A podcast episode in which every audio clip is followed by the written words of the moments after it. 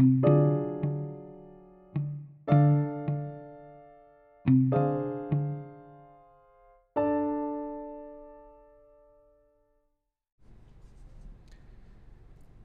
qué somos conscientes?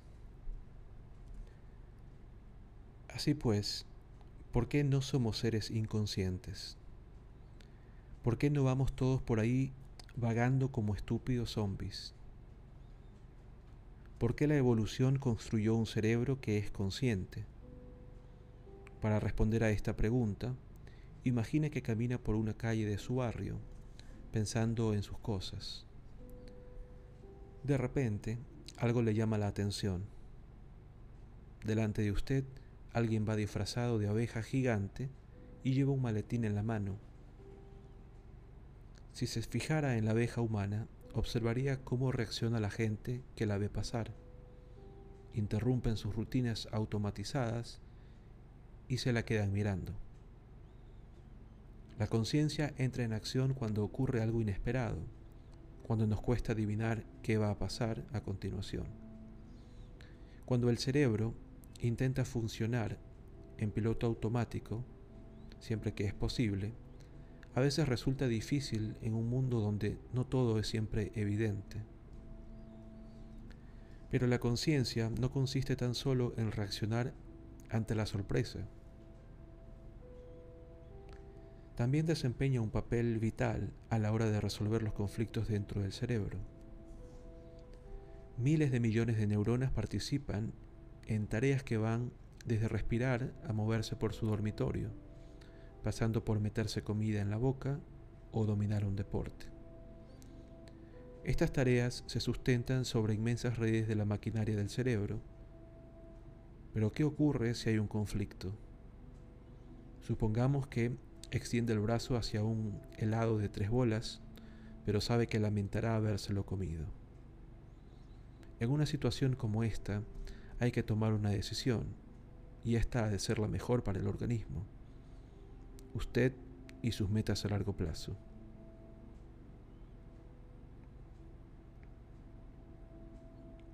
La conciencia es el sistema que cuenta con esa singular posición estratégica una perspectiva que no posee ningún otro subsistema del cerebro, y por esta razón puede desempeñar el papel del árbitro entre los miles de millones de elementos, subsistemas y procesos integrados que interactúan. Puede trazar planes y establecer metas para el sistema en su totalidad.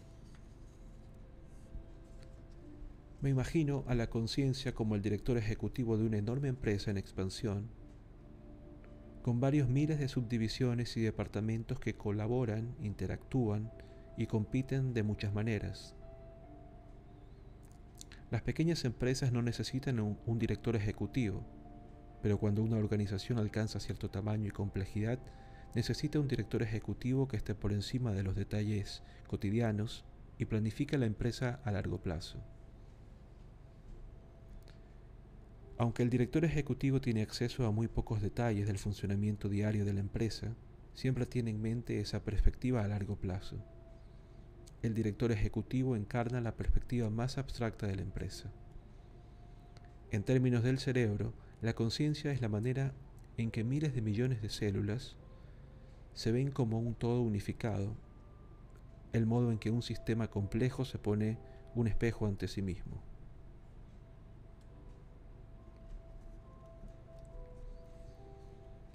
cuando la conciencia está ausente. ¿Qué pasa si la conciencia deja de intervenir y andamos en piloto automático demasiado tiempo?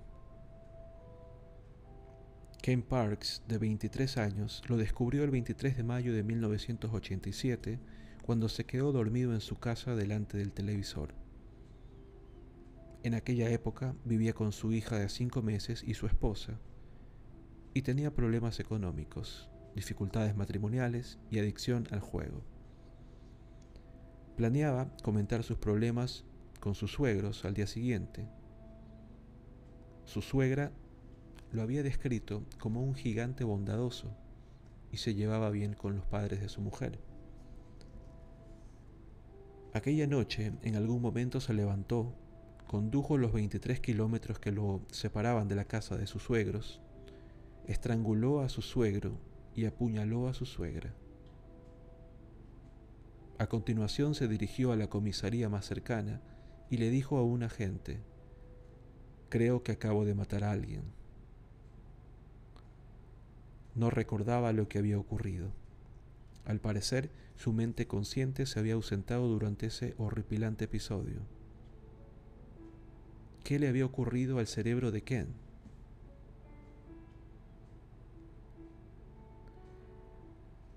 Marlis Edward, la abogada de Parks, reunió a un equipo de expertos para que la ayudaran a solucionar el misterio. Pronto comenzaron a sospechar que los acontecimientos podrían estar relacionados con el sueño de Ken.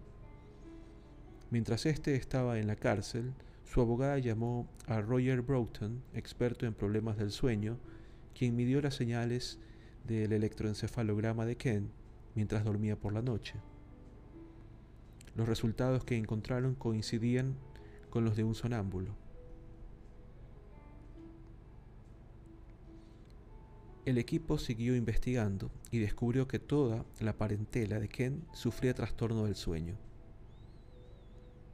Teniendo en cuenta que no existía ningún móvil, que no había manera de falsear los resultados del electroencefalograma y el historial familiar, Ken fue declarado no culpable de homicidio y puesto en libertad.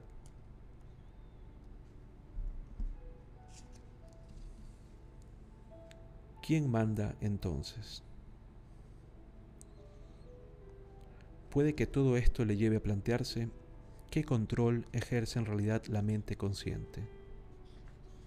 Es posible que vivamos como marionetas a merced de un sistema que maneja nuestros hilos y determina lo que vamos a hacer cada momento.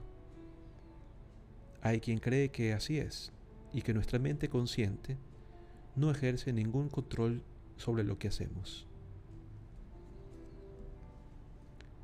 Profundicemos en esta cuestión a través de un ejemplo sencillo.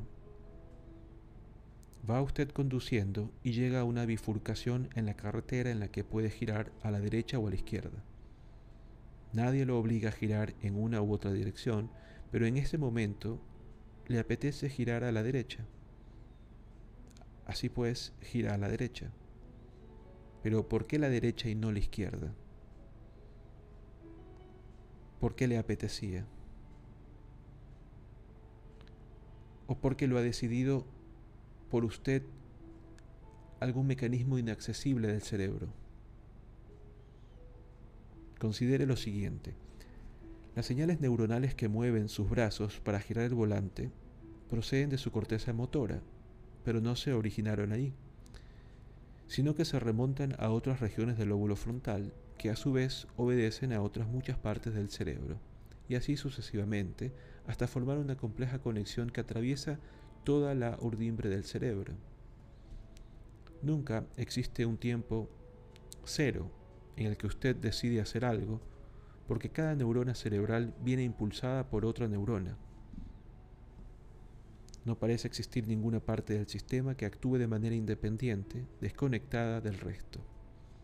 La decisión de girar a la derecha o a la izquierda se remonta en el tiempo segundos, minutos, días, toda una vida. Aun cuando las decisiones parezcan espontáneas, no existen aisladas. Así que cuando llega a esa encrucijada de la carretera, con toda su historia a cuestas, ¿quién es exactamente responsable de tal decisión? Estas consideraciones nos llevan a la cuestión más profunda del libre albedrío. Si rebobináramos la historia cien veces, ¿haría usted siempre lo mismo?